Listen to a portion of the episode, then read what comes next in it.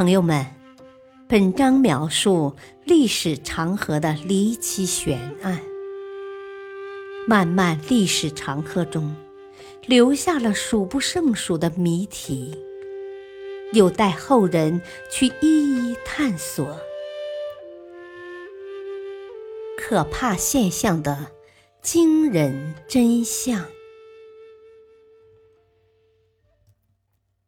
被封千年的敦煌遗书。自古以来，敦煌就是个受人瞩目的地方。它地理位置非常重要，曾经是古丝绸之路的咽喉。它有着灿烂的文明，莫高窟可谓是佛教艺术的顶峰之作。二十世纪初，敦煌再次成为世界的焦点。当时，一名姓王的道士在无意中发现了藏经洞，里面竟然有几万卷珍贵文书。这些珍贵的文献，不论是对于研究中国古代史，还是研究世界文明史，都有着不可估计的巨大作用。这个消息一出，敦煌学立刻变得炙手可热。这些文书题材广泛。内容丰富，从宗教典籍、世俗文献到儒家经典，包罗万象。许多文书甚至是用一些已经不再使用的文字写成的。那么，人们不禁想问：数量如此惊人的文书，为何被封存在藏经洞中？这当然跟普通的收藏不同，一是数量实在太大。简直惊人。二是藏经洞十分隐蔽，显然是人们有意为之。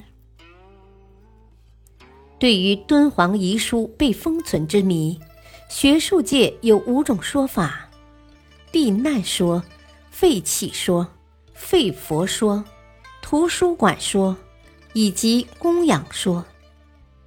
这几种说法中最流行的是废弃说。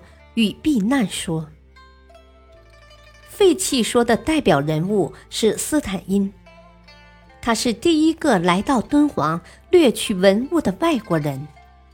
他对这些文书进行研究后发现，他们大部分是宗教用品。古人认为宗教用品是神圣的，即使废弃不用了，也不可以随便丢掉。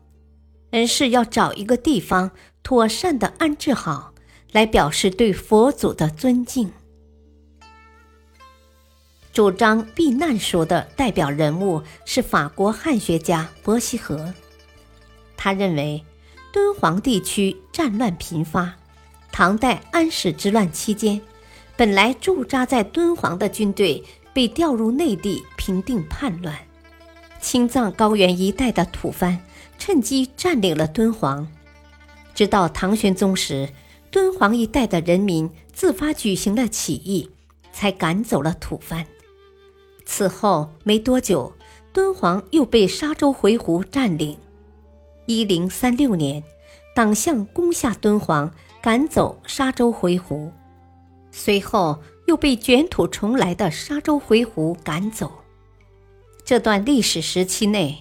敦煌总是处于战乱中，当地的僧人们为了避免战乱破坏典籍，就修建了一个隐蔽的藏经洞，把珍贵的文书封存起来。